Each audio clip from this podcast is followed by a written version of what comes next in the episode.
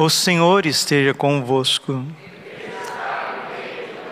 Proclamação do Evangelho de Jesus Cristo segundo Mateus.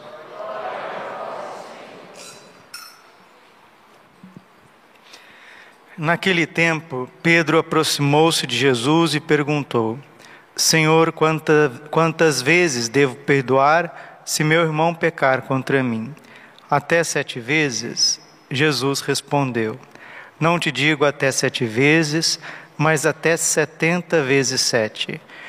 Porque o reino dos céus é como um rei que resolveu acertar as suas contas com seus empregados. Quando começou o acerto, trouxeram-lhe um que lhe devia uma enorme fortuna. Como o empregado não tivesse como que pagar, o patrão mandou que fosse vendido como escravo, junto com a mulher e os filhos e tudo o que possuía, para que pagasse a dívida. O empregado, porém, caiu aos pés do patrão e, prostrado, suplicava: Dá-me um prazo e eu te pagarei tudo. Diante disso, o patrão teve compaixão soltou o empregado e perdoou-lhe a dívida. Ao sair dali, aquele empregado encontrou um dos seus companheiros que lhe devia apenas cem moedas. Ele o agarrou e começou a sufocá-lo, dizendo: Paga o que me deves. O companheiro, caindo aos seus pés, suplicava: Dá-me um prazo e eu te pagarei. Mas o empregado não quis saber disso saiu e mandou jogá-lo na prisão até que pagasse o que devia. Vendo o que havia acontecido, os outros empregados ficaram muito tristes, procuraram o patrão e lhe contaram tudo. Então o patrão mandou chamá-lo e lhe disse: Empregado perverso, eu te perdoei toda a tua dívida, porque tu me suplicaste. Não devias tu também ter compaixão do teu companheiro, como eu tive compaixão de ti? O patrão indignou-se e mandou entregar aquele empregado aos torturadores, até que pagasse toda a sua dívida. É assim que o meu Pai que está nos céus fará convosco, se cada um não perdoar de coração ao seu irmão. Ao terminar estes discursos, Jesus deixou a Galiléia e veio para o território da Judéia, além do Jordão. Palavra da salvação. Ave Maria, cheia de graça, o Senhor é convosco. Bendita sois vós entre as mulheres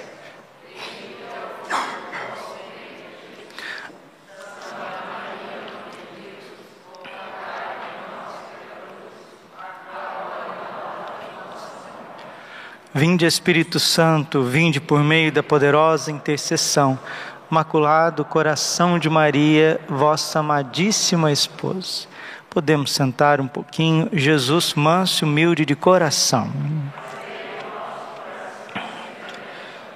Hoje celebramos a memória de Santa Clara de Assis, que ela nasceu em 1193 na Itália, na belíssima cidade de Assis. Assis até hoje não perdeu aquela candura, aquela mística, né?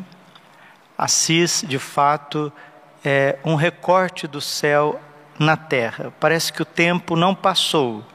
Parece que a cristandade é viva em Assis. Padre, por que, que o senhor está dizendo isso? O senhor já foi lá? Não, eu não fui, mas todo mundo que vai fica encantado.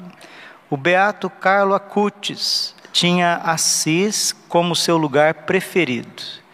Inclusive, parece que ele foi sepultado em Assis, não é isso? Não sei se eu tenho conhecimento desta parte, mas ele parece que tinha sido sepultado em Assis. Ele tinha, de fato, um amor profundo por São Francisco e Santa Clara, o irmão Sol e a irmã Lua. Por que irmão, irmão Sol irmã Lua. Sol é o astro rei, né? Lua é a rainha da noite. São os astros, os luzeiros que o Senhor criou lá no livro do Gênesis, vai relatar a criação, no quarto dia da criação, Deus cria o sol e a lua, um para presidir o dia, o outro para presidir a noite. São Francisco e Santa Clara, eles foram tão agraciados pela providência divina que eles iluminam o mundo até nos nossos dias, até hoje. Quando a mãe de Santa Clara estava grávida dela, ela teve uma iluminação divina e uma voz interior dizia ao seu coração: A sua filha será tão santa que vai iluminar o mundo inteiro. E por isso a mãe colocou o nome de Clara. E aos 18 anos, ela viu o testemunho de um outro jovenzinho, Francisco, que já estava se desposando com a pobreza para viver a perfeita castidade, obediência e pobreza. Sabemos pelo, muito mais pelos filmes, né, do que pelos estudos, né? Porque infelizmente o brasileiro lê pouco, o brasileiro lê muito pouco. Nós precisaríamos ler mais, né? Afastar um pouquinho televisão, internet, rádio e começar a debruçar mais sobre os livros, a literatura. Se nós lêssemos mais, nós teríamos mais vida interior. Até o nosso modo de falar seria diferente, né? Monteiro Lobato já dizia: um país se faz com homens e com livros. Precisamos ler a vida dos santos, né? Santa Edith Stein, ela se converteu numa noite ao ler o livro da vida de Santa Teresa d'Ávila. Santo Inácio de Loyola, ao ler a vida de Cristo e a vida de São Francisco de Assis, teve uma conversão súbita. E esses homens mudaram o rumo da história. Precisamos ler. Toma e lê, disse o anjo a Santo Agostinho, e aí ele deparou com Romanos 13, 13, né? falando de uma conversão profunda. Também o profeta Ezequiel, e depois vai aparecer no Apocalipse, o anjo diz: toma esse rolo, come, come ele, engole. Ou seja, precisamos ruminar a palavra de Deus. Padre, ruminar, isso mesmo. Ruminar é próprio do, dos bovinos, né? Que come, mastiga, eles têm dois estômagos, né? Vai lá embaixo, depois volta um pouquinho. É isso mesmo, ruminácio. Nós precisamos ruminar a palavra de Deus, meditar a palavra de Deus, os versículos, meditar a vida dos santos. Por que, que vocês gostam das minhas homilias? E as pessoas gostam das minhas homilias? Porque isso aqui é uma meditação. Só que a gente não pode viver de homilias, a gente não pode viver só de sermões. Sermões são muito bons, eu também gosto de sermões. Não perco ah, as aulas ao vivo do Padre Paulo Ricardo, amo, amo as pregações do Padre Léo, as pregações do Monsenhor Jonas, principalmente, né? As pregações sobre o Santíssimo Sacramento, gosto demais. Mas, meus irmãos, nós não podemos viver somente de ouvir a pregação do padre. Nós precisamos fazer a nossa parte. O que, que a gente faz durante 24 horas por dia que a gente não lê as coisas de Deus? Ah, mas eu não tenho tempo não. Se eu não trabalhar 10 horas por dia, o senhor vai lá pagar minhas contas de água, luz, internet? Olha, é uma opção, né? Falei para uma senhora hoje ainda: Olha, a senhora viveu quantos anos na correria? Adiantou alguma coisa? Ela disse: Não, padre. Falei: Começa a viver uma vida nova a partir de agora. É isso que o padre está ensinando aqui na homilia: uma vida interior, uma vida de meditação, de estudo, de contemplação. Assim era Santa Clara.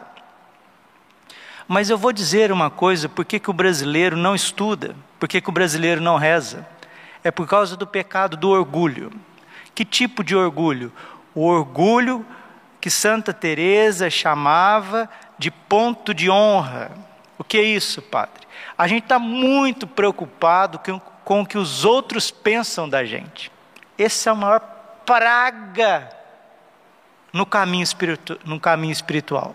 no caminho da santidade. As pessoas empacam na terceira morada, isso é Santa Teresa d'Ávila, e não vão para frente por causa de pontos de honra. Eu não suporto que o outro pense que eu não estou fazendo nada. A cultura brasileira, a cultura do nosso país, é de gente que tem que fazer as coisas o tempo inteiro e provar para os outros que você está fazendo. Porque o olhar da sociedade, o olhar da nossa família, o olhar da nossa cultura sobre as pessoas que têm vida interior, têm vida intelectual é assim: Fulano não faz nada, Ciclano não faz nada com coisa que aqueles que se dedicam ao ativismo faz muita coisa, vai fazer nada, porque vai ser como no profeta Ageu, capítulo 2, versículo 9. A casa de Israel está parecendo um, saco roto, um saco furado. Põe em cima, sai embaixo. Sem meditação, sem contemplação, sem ler, sem estudar, sem ler a Bíblia, você será a mesma. Tchan, tchan, tchan, tchan, tchan, tchan, tchan, tchan, a mesma coisa, para não falar outra coisa. Isso mesmo, né? Padre Léo gostava de falar anta, anta. É o Padre Léo, ele que falava. Não tem crescimento interior. Fecha parênteses, voltemos para a vida de Santa Clara. Santa Clara, ao ver o exemplo de São Francisco, ela que já tinha essa suscetibilidade, esta compaixão natural aos pequenos, não hesitou, foi até a Porciúncula e pediu para São Francisco que ela queria seguir os passos de Jesus, assim como ele. São Francisco foi e cortou as suas madeixas, seus cabelos, longos cabelos loiros, né? lá na Porciúncula. E ali na igrejinha de São Damião, o crucificado vai falar com São Francisco. Ele pergunta: Senhor, o que tu queres que eu te faça? Vai, Francisco, e reconstrói a minha igreja, porque ela está em ruínas. E São Francisco, literalmente, ele começou a colocar pedra sobre pedra, pedra em cima de pedra. E Clara foi para o ramo feminino. Como não tinha ainda um convento, as clarissas franciscanas não tinha, ela foi ficar com as beneditinas. Logo São Francisco arrumou um lugarzinho para ela, aí ela foi lá, a sua família, a sua irmã e a sua mãe se juntou a ela e foi crescendo, crescendo, onde diversas jovens, mulheres, moças, damas também foi se desposando com o Cristo, esposo, pobre, casto, obediente, e nesse amor total de Santa Clara, ela foi renovando a igreja num amor livre, porque o amor ele só brota na liberdade, meus irmãos, meus irmãos, aonde não tem liberdade, aonde não tem respeito, aonde você não deixa o outro viver aquilo que ele tem de mais especial, o livre-arbítrio, ele não consegue ser gente. Antes de ser santo, é preciso ser gente. Vamos repetir?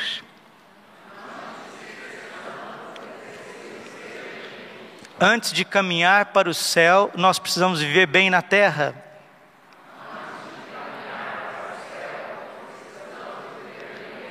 Esse era o lema de São João Bosco: formar bons cidadãos para que sejam bons cristãos. E Santa Clara foi vivendo em tudo a humanidade, foi vivendo da providência, foi plantando, colhendo, tecendo, lavando, arrumando, foi cuidando e principalmente foi amando Jesus Cristo que está presente vivo no nosso coração. Porque Jesus não está só presente no sacrário, Graças a Deus ele está presente no tabernáculo, na Santa Missa, quando se faz presente entre as mãos dos sacerdotes, mas nós recebemos o corpo e sangue de Cristo na Eucaristia e somos batizados e a alma em estado de graça, ela é inabitada pela Santíssima Trindade. E Santa Clara ela vai viver de tal forma essa inabitação trinitária que aquilo vai transbordando e transbordando e a família das Clarissas vai crescendo para todos os lados da Europa e hoje, graças a Deus, espalhada no mundo. Celebrar Santa Clara de Assis é dizer que é possível ser jovem, casto, bonito, inteligente e que diz: não, eu não quero viver o rótulo desse mundo, mesmo que seja tudo certinho. Ah, tem que fazer isso, faço. Agora tem que fazer aquilo, faço. Agora tem que ir para a escola, faço. Agora é universidade, faço. Agora um cursinho de inglês, faço. Agora tem que ir na casa do namoradinho, faço. Agora tem que casar, não sei o quê, e caso. Agora tem que fazer. Não. Não. Deus não tem o mesmo chamado para todas as pessoas. E você, teu filho, tua filha, que Deus chama a vida consagrada, que Deus chama para ser esposa dele, as moças, os jovens, os meninos, que Deus chama o sacerdócio, que Deus chama a vida consagrada, deixa, deixa, porque o pai de São Francisco colocou barreiras e oposições. E ele disse profeticamente: daqui para frente o meu Pai é Deus, o Pai que está nos céus, o Pai de nosso Senhor Jesus Cristo, o Pai das luzes, Ele é o meu Pai. E Santa Clara a mesma coisa, sem olhar para trás, ela foi se entregar à Mãe do céu, se entregar ao Pai do céu e foi vivendo um caminho de perfeição maravilhoso. Ela, de saúde frágil, sofreu muito, sofreu na carne, sofreu no seu corpo, mas soube oferecer tudo a nosso Senhor Jesus Cristo em união ao mistério da cruz. E com alegria, quanto mais Clara sofria, mais ela reluzia, deveria ser o lema da nossa vida, né? Quanto mais sofrimento, mais amor. Quanto mais sofrimento, mais santidade. Quanto mais sofrimento, mais abandono. Quanto mais sofrimento, mais intimidade. Quanto mais sofrimento, mais unção. Quanto mais sofrimento, mais configuração com nosso Senhor Jesus Cristo. Romanos 8:18. Tenho para mim que os sofrimentos desta vida não têm comparação com a glória que irá ser nos manifestada. Agora, meus irmãos, se não soubermos sofrer, nós, ao invés de nos configurar, nós vamos nos deformar. Veja o sofrimento dos drogados, veja o sofrimento dos alcoólatras, veja o sofrimento das prostitutas, veja o sofrimento dos presidiários. É um sofrimento provindo do pecado que só deforma, mas o sofrimento dos consagrados, o sofrimento dos sacerdotes, o sofrimento dos justos, dos puros, dos mansos, dos pacíficos, dos desprendidos, só nos deixa cada vez mais parecidos com os sagrados corações de Jesus, Maria e José. O Evangelho fala do perdão sem limites. Quantas vezes, Senhor, devo perdoar se o meu irmão pecar contra mim? Até sete vezes? Não te digo sete, Pedro, mas até setenta vezes sete. Por que, que Jesus exige de nós um perdão sem limites? Porque Ele é perdão sem limites.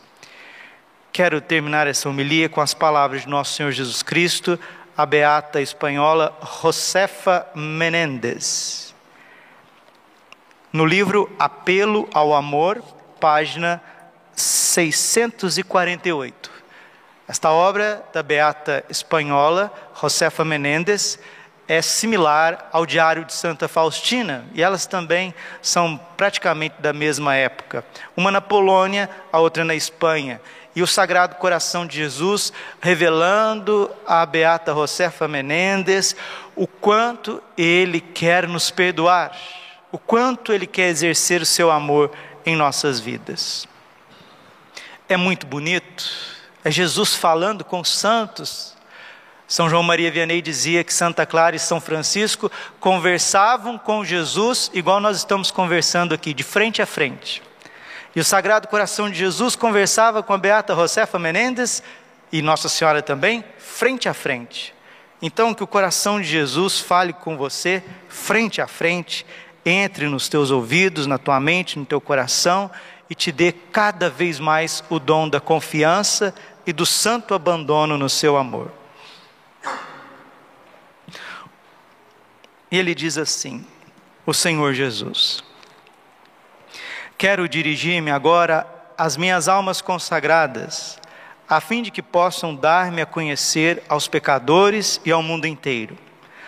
Muitas dessas almas ainda não sabem aprofundar os meus sentimentos. Aí olhando para a sua vida, vai fazendo um exame de consciência, vai pensando, né? Vamos pensar, usar a nossa inteligência, nossa boa vontade, nosso coração, vai pensando, vai pensando, vai ruminando, deixe lá no fundo e voltar, né? Muitas dessas almas ainda não sabem aprofundar os meus sentimentos. Falando de nós, hein? Pensa nos outros, não. É nós aqui, é nós na fita. Tratam-me como alguém de quem vivem afastados, como alguém que conhecem pouco, e que não depositam bastante confiança. Quero que reanime a sua fé e o seu amor e vivam de confiança e de intimidade com aquele a quem amam e também são amados. Numa família, em geral, é o filho mais velho quem melhor conhece os sentimentos e os segredos do seu pai. É nele, com efeito, que o pai confia mais completamente, visto como os mais novos ainda não são capazes de se interessar pelos negócios sérios, nem ver mais do que a superfície das coisas. Por isso, é ao mais velho que compete transmitir aos seus irmãos mais novos os desejos e as vontades do Pai, quando este venha morrer. Na minha igreja, eu tenho filhos mais velhos. São almas que escolhi para mim, consagradas pelo sacerdócio ou pelos votos religiosos. São elas que vivem mais perto de mim, que participam das minhas graças de eleição e quem eu confio os meus segredos, os meus desejos, meus sofrimentos também. São elas que eu encarrego por meio do santo ministério de velar pelos meus filhinhos, seus irmãos, direta ou indiretamente, de os instruir, de os guiar de lhes transmitir os meus desejos mais profundos. Se estas almas escolhidas me conhecem bem, facilmente poderão tornar-me conhecido e, se me amam, me farão amar. Deixa eu dar um parênteses aqui, nosso Senhor Jesus Cristo, e recordar São Paulo, né? São Paulo aos Colossenses, capítulo 4, versículo 4. Olha o lema de São Paulo: possa eu fazê-lo conhecido como é o meu dever. É o seu dever fazer Jesus conhecido e amado. Vamos dizer com São Paulo: possa eu, possa eu fazê-lo conhecido como é o meu dever. Olha o lema da vida de Santo Afonso Maria de Ligório: conhecer e amar nosso Senhor Jesus Cristo para fazê-lo conhecido e amado. Nós só vamos amar aquilo que conhecemos e só vamos fazer conhecido e amado se somos transbordantes deste amor, deste amor. São Bernardo de Claraval diz que o padre não pode ser um canal da graça, não, porque o dever dele é muito alto, muito grande, muito sério, muito responsável. Então, o padre ele deve ser um ele deve ser um reservatório de graças.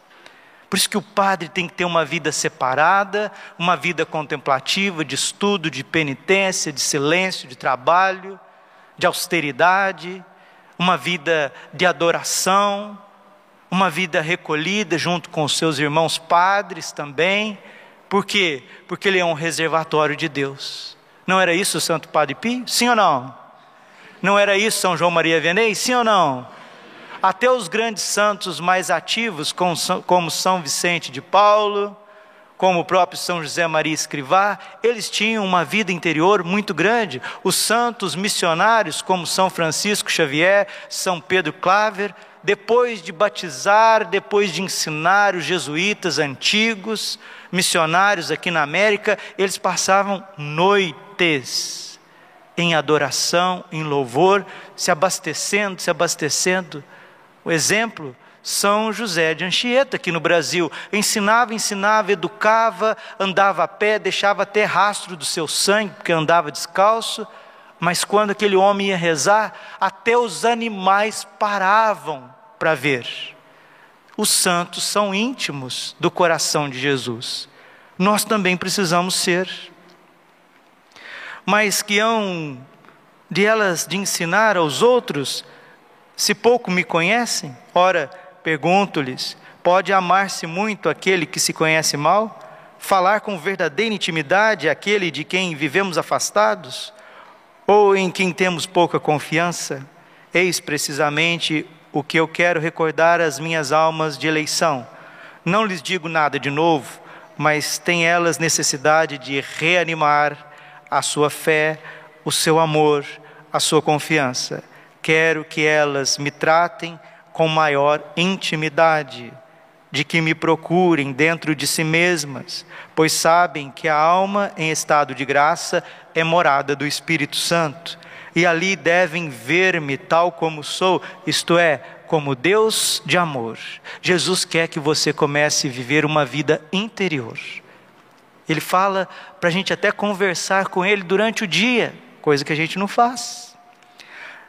Tenham mais amor que temor, creiam que eu as amo e nunca esqueço de cada uma delas. Muitas, com efeito, sabem perfeitamente que eu as escolhi porque as amei. Mas quando as suas misérias, talvez mesmo seus pecados, suas faltas, as confundem, então a tristeza as invade, porque pensam que o meu amor já não é o mesmo que foi antes. Olha o drama nosso aí de cada dia. A gente acha que Deus nos ama perfeitamente quando a gente é bonitinho, ai que gracinha, good good. Aí Deus me ama. Se eu erro, se eu dou um deslize, agora Deus já não me ama mais. Não, não, não, não, não. Efésios capítulo 6, finalzinho, lá no versículo 24. O amor de Deus é inalterável e eterno. Eu dizia ontem que essas almas não me conhecem, essas almas não compreendem que o meu coração divino é, são precisamente as suas misérias e as suas faltas que inclinam a minha bondade para elas. Olha, são precisamente as suas misérias e as suas faltas que faz com que o coração de Jesus te olhe com amor. E quando reconhecendo a sua impotência e a sua fraqueza, se humilham e vêm a mim com toda confiança, é então que me glorificam muito mais do que antes de terem caído. Jesus disse também a Santa Faustina que o que mais fere o coração dele não são em si os nossos pecados, mas a desconfiança que temos da misericórdia depois que caímos. E se nos humilhamos e retornamos para o confessionário, isso dá mais glória a Deus do que antes, quando você não tinha pecado. Ah, então vamos pecar para valer então? De São Paulo. De jeito nenhum. Ninguém compra um carro novo, destrói ele para levar na oficina. Mas com Deus é diferente.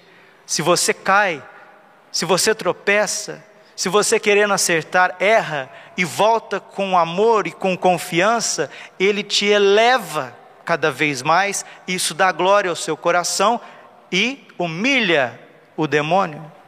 O mesmo acontece quando oram por si mesmas ou pelos outros. Se hesitam e duvidam de mim, não honram meu coração, mas quando esperam com certeza o que me pedem, sabendo que não lhes posso recusar, senão o que não convém ao bem-estar da sua alma, então glorificam o meu coração cada vez mais. Olha o que Jesus está dizendo.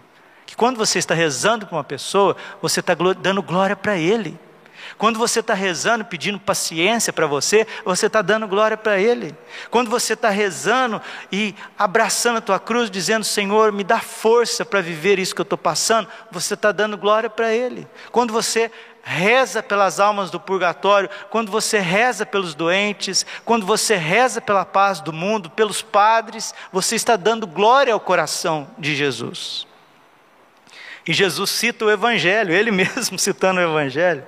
Quando o centurião veio suplicar-me a cura do seu servo, disse-me com profunda humildade: Não sou digno de que entreis em minha morada, mas cheio de fé e de confiança acrescentou: Todavia, Senhor, dizei uma só palavra e o meu servo será curado.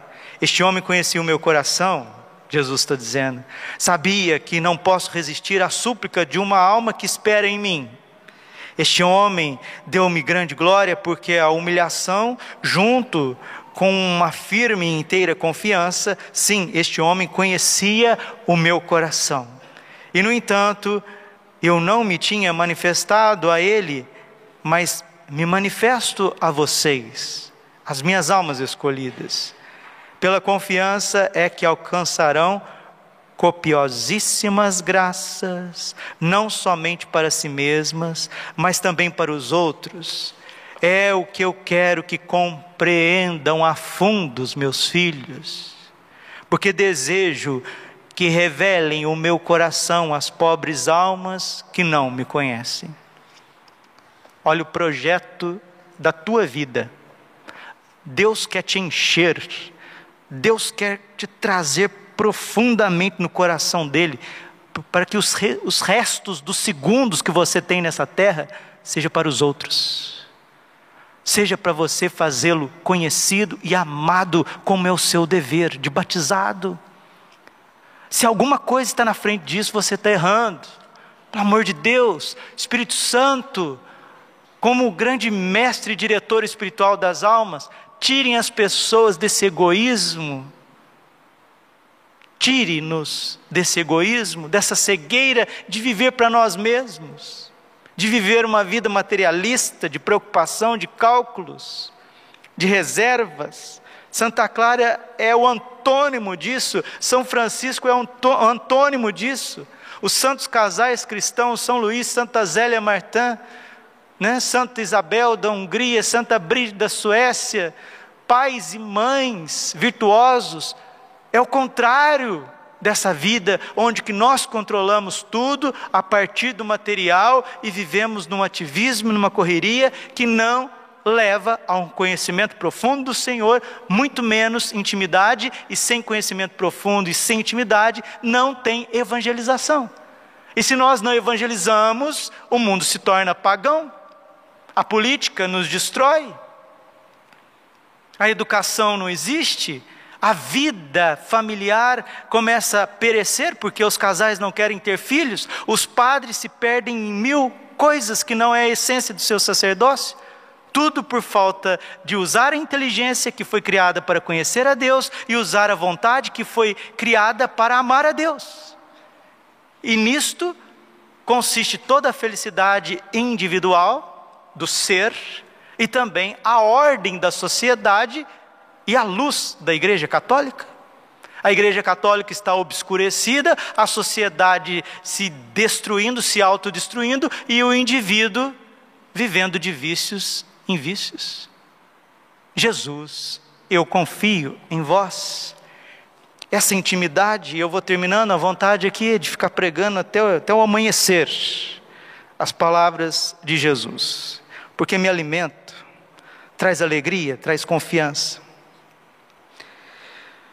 Torno a repetir, meus filhinhos, o que estou dizendo agora não é nada de novo, mas assim como a chama tem necessidade de alimento para não se apagar, também as almas precisam de novo impulso que as movam a avançar de novo com um calor que as reanime.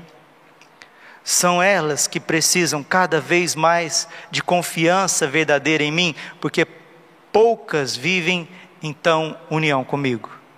Quero que saibam que amo as almas tais como são. Olha, Jesus está te dizendo, Ele te ama tal como você é. com os teus pecados, com a tua história, com os teus traumas, com os teus defeitos, com a tua careca, com as tuas rugas, com a tua barriguinha, com a tua voz rouca, com as tuas falhas, com a tua veieira, com a tua juventude, baixinho, magrinho, gordinho, eu te amo tal como você é sem saber escrever direito, sem saber falar uma língua, sem saber se expressar, cheio de defeitos. É assim que eu te amo e te amo mesmo. Sei que sua fragilidade os levará a cair mais de uma vez. Sei que em muitas ocasiões não cumprirão o que me prometem, mas a sua determinação me glorifica o ato de humildade que fizeram depois da queda, a confiança que em mim depositam, me honram tanto que o meu coração derrama sobre elas torrente, torrentes de graças. Quero que todas saibam quanto desejo, se reanimem e renovem nesta vida de união e intimidade comigo. Não devem contentar-se com falar-me só quando estão ao pé do sacrário. Eu estou lá, é certo, mas também vivo nelas e apraze-me viver em união com elas. É preciso que me falem de tudo. Ai, que vontade de parar de pregar aqui e começar a rezar. É preciso que me falem de tudo, como diz o padre Jonas, tudo é tudo. Consultem-me em tudo, tudo me peçam, tudo perguntem a mim. Vivo nelas para ser a sua vida, moro nelas para ser a sua força. Sim, repito, não esqueçam que me agrada ficar unido a elas. Lembre-se que estou nelas, ali as vejo, as ouço, as amo, ali espero que correspondam ao amor que lhes tenho tanto. Há muitas almas que todas as manhãs fazem a sua oração, mas esta é mais uma fórmula do que um diálogo de amor. Ouvem ou celebram a missa e recebem-me na comunhão, mas saídas do lugar santo da igreja, não se deixam elas absorver pelas suas ocupações, a tal ponto que mal pensam em me dirigir uma palavra no resto do seu dia. Estou nesta alma como num deserto. Ela nada me diz, nada me pede. E quando tem necessidade de consolação, vai procurar o pecado. O mais das vezes vai pedi-la a uma criatura que tem de ir procurar, não a mim, seu Criador, que estou vivo no mais profundo do seu coração. Não é isso falta de união? Falta de vida interior, ou que dá mesmo falta de amor?